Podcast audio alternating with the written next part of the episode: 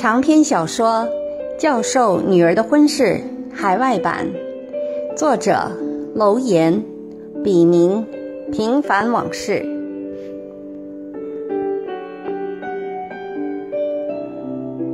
仅以此书献给那些在异国天空下挣扎过、奋斗过、迷茫过、失去过，更收获了的人们，让我们。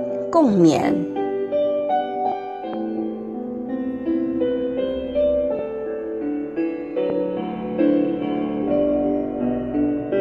第十章，回家真好。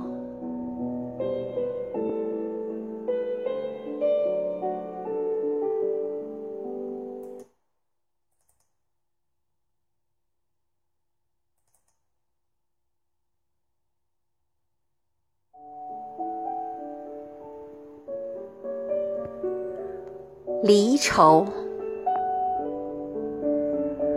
潮声早晚起波澜，欧摇翻影翩翩。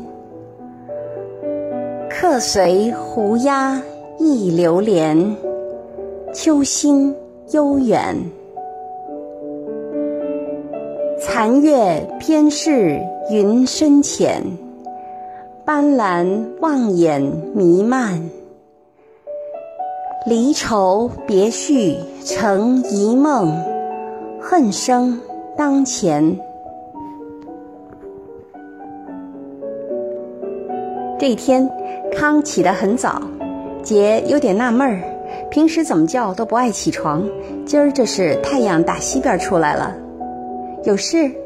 去银行存钱呐？你带来的钱总该在家里，不安全。哦。亏你提醒，我这就做饭去。吃完饭咱就去。人一出国，芝麻点的小事都会变成大事。这大约是在陌生之地缺乏安全感的缘故。杰煎了三个荷包蛋，康辛苦需要营养，所以煎蛋时就出了单，让康多吃一个。又煮了点奶，烤了两片面包，然后叫康过来吃早餐。怎么又煮奶了？你记得吗？刚来那阵子，我总闹肚子，你说是水土不服，还是人家刘姐说的对？美国的牛奶喝之前最好煮开，否则从国内刚来的人都会不消化。我试了试，这两天果然没事了。那是你们城里人娇气，我怎么就没事？说的是啊，还是乡下人皮实。康听得不舒服，正要发火。转念一想，是自己点着的引子，也就强忍住了。可是未消去的气仍然存在胸中。到了银行，康非得给杰单独立一个账户。杰不明就里，以为在美国有这规矩，就没多说。母亲托带来的钱存了九千，剩下的准备离开时留给康用。以后别总说你妈给我钱了啊。康一脸酸臭，你什么意思？杰一时没反应过来，钱都存在你的名下了，和我半点关系也没有。我走后把所有的证件都留给你，你随便花呀。你是真不明白还是装不明白？你的钱我怎么能动呢？在国内只要有身份证和密码就可以取钱了呀。国内国内，别老把国内那套搬到这里来，这是美国，美国，你懂吗？美国怎么了？美国不是更讲人权和自由吗？杰越来越糊涂了，懒得搭理你。康说完，气呼呼的扭头走了。杰莫名其妙的跟在他后面，不知道康又因为什么犯毛病。事后许多天，杰才搞明白，在美国，即使是夫妻，任何一方都无权随便动用另一方，哪怕是一毛钱。杰知道后，几次要求康和他一起去银行把康的名字加上，但康死活不肯，还口口声声地说“人穷志不短”，弄得杰哭笑不得。最后还是趁康心情好的时候，他生拉硬拽和康去了银行，加上了他的名字。出了银行，康突然对杰说：“如果你妈问起，你别告诉她是我要这样的啊。好，如果我妈问起，我就说是我逼良为娼。你骂谁？你骂谁？康此刻里子面子都赚足了，气自然也就顺畅多了。今儿晚上教你学开车。康殷勤起来。不用了，不是有你吗？杰还没反应过来，在美国不开车就等于没有腿，到哪里都不方便。下次来再说吧，我马上就要回去了。对了，回去快点把你那破工作辞了。你以为部队是你家，想怎么样就怎么样？我们有规定，大学生服役必须满，你一走了之，谁还能把你怎样？康粗鲁地打断了杰。谁像你那么没组织、没纪律？即便我真想复员来美国，也是要花时间的嘛。这么麻烦，当什么兵嘛？也不知道你爹妈当初是怎么想的。是谁当初说最喜欢看女人穿军装的样子啦？此一时，彼一时嘛。康杠上了，所以嘛，情况总在变。无论如何，这事儿咱们还得随机应变，从长计议。杰想给康台阶下，唉，婆婆妈妈头发长见识短。杰说的虽然在理，但这么一是一，二是二，公事公办的架势，让康觉得面子上挂不住。他心里窝火，说的话自然也好听不了。杰当然也看出来了，便打住话题，不再接应。两人就这样不欢而散。康自去上班，杰马上去找刘姐，联系旅行社订回程的机票。一个好的开始，结果却背道而驰了。日子在磕磕绊绊中一天天过去，杰对国外生活的新鲜感和对经营婚姻的热诚，已像秃鹰头上的毛发所剩无几。幸好假期即将结束，他要回国了，这让杰重新兴奋起来。鱼在电邮中告诉杰，他会去机场接他，这让杰感到很温暖、很贴心。人生能有鱼这样的朋友，真是幸运。自从和康的婚姻既成事实，杰时常会这样想：他和鱼之间的感情已经画上了句号。这也是他们做人的底线和相处时的默契。当杰身在飞机里的时候，并没有恐高症的他，却一直被一种不上不下、没着没落的恐惧所左右，仿佛随时会从高空坠下。他忽然意识到，这恰恰就是他在美国这一个多月里的心情写照。他实在太缺乏安全感经过三十几个小时的折腾，杰终于再次踏上祖国的土地。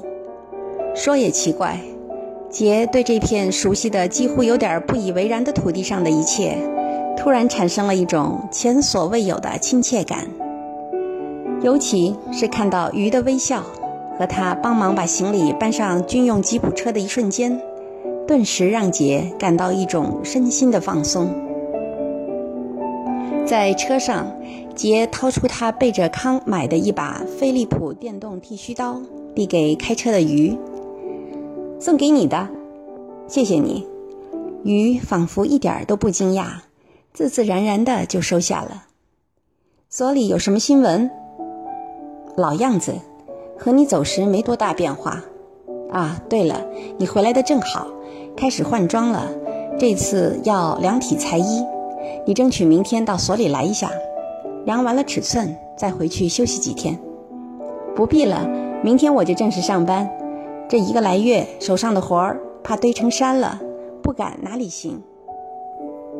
放心吧，我让平做了一部分了，你就当倒倒时差吧。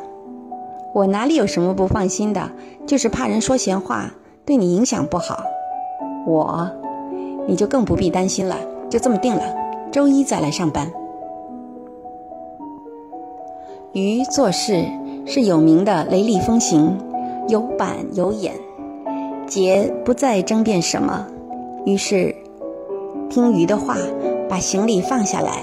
杰的父母原想留鱼在家吃个便饭，让杰挽留鱼，鱼却说道：“谢谢叔叔阿姨，杰刚回来，你们一定有很多的话要说，下次吧，有机会我再来品尝阿姨的手艺。”杰母见鱼执意要走，只好说：“小杰啊，还不快去送送你们领导！”多懂事的小伙子，又这么年轻有为。见鱼和杰下楼去了，杰母忍不住自言自语，一边正手忙脚乱往桌上端菜的杰父插嘴说道：“怎么有一个康做女婿还嫌不够，想再招一个来？”早知道，当年听我的，再生一个女儿多好。那会儿又没计划生育，要生你找别人去，尽享美事。杰母矫情地回敬道：“老两口又拌嘴了哈。”杰送走鱼，刚好听到了，忙着插话。杰母拉着杰的手，端详了半天，说。看把女儿折腾的，才一个多月就瘦成这样，我看挺好，出去锻炼锻炼，人更成熟。杰父头也没抬，就把话头又抢了回来。杰看看爸爸妈妈，忍不住笑了起来。他打开行李箱，从里面取出一个精美的盒子，说：“妈，西洋参，给您的。”据说这玩意儿吃了不上火，还很补。您不是老嚷嚷着说身体没力气吗？哟，结了婚不一样哈，闺女学会疼妈妈了。老妈，这跟结婚不结婚有啥关系啊？我啥时候还不都是你闺女？你可别真把我当泼出去的水，不要我了啊！姐娇嗔道。哪能啊！妈太高兴了，见着我们的心肝宝贝儿都不知道说啥呢。你妈这话说的不假，你走这一个来月，你妈想你想的哭过好几次呢，生怕你在外面受委屈了，我怎么劝也没用。杰父的立场来了个一百八十度大转弯，关键时刻挺身而出，毕竟是经历过文革的患难夫妻。真情假不了，就像纸包不住火一样。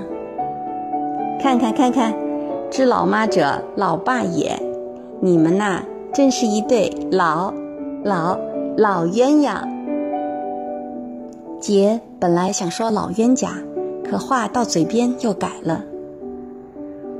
快吃饭吧，不然都凉了，就辜负了你妈的一片苦心。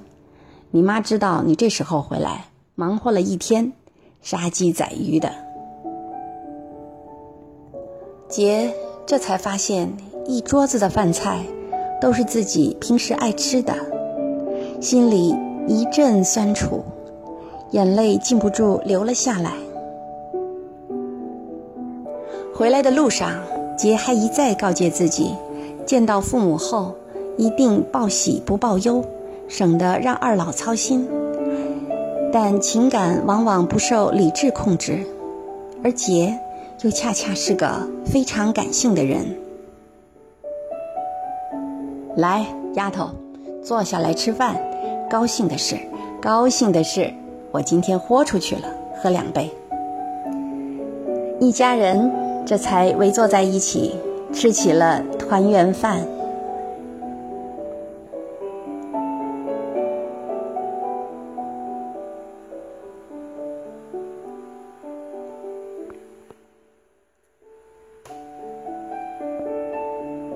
你的微笑，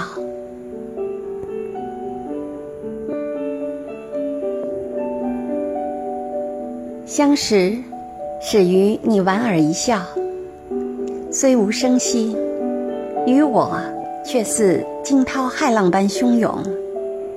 只有昙花一现的短暂，却让我从红尘纷争后的忧郁，到舞台落寞的沉寂。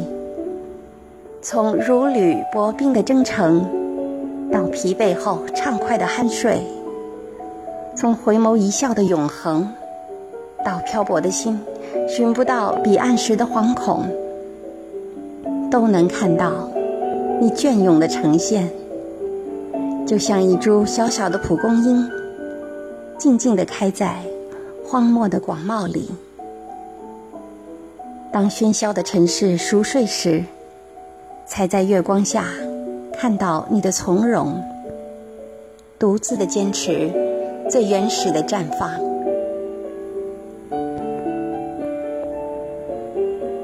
你的微笑，即使遥远，也清晰可见。虽然经历了沧海桑田，再次见到你，还是那不变的灿烂。就像轮回，被扼住咽喉，失了自然的模样。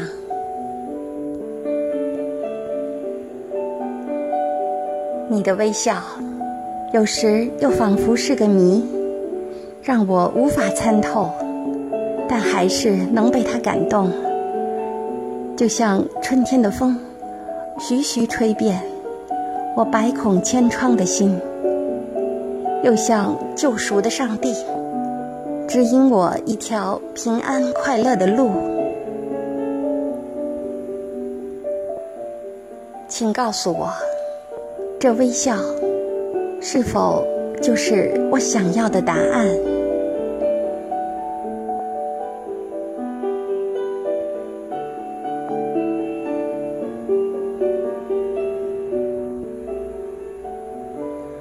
敬请继续关注。教授女儿的婚事海外版第十一章：亲情无价。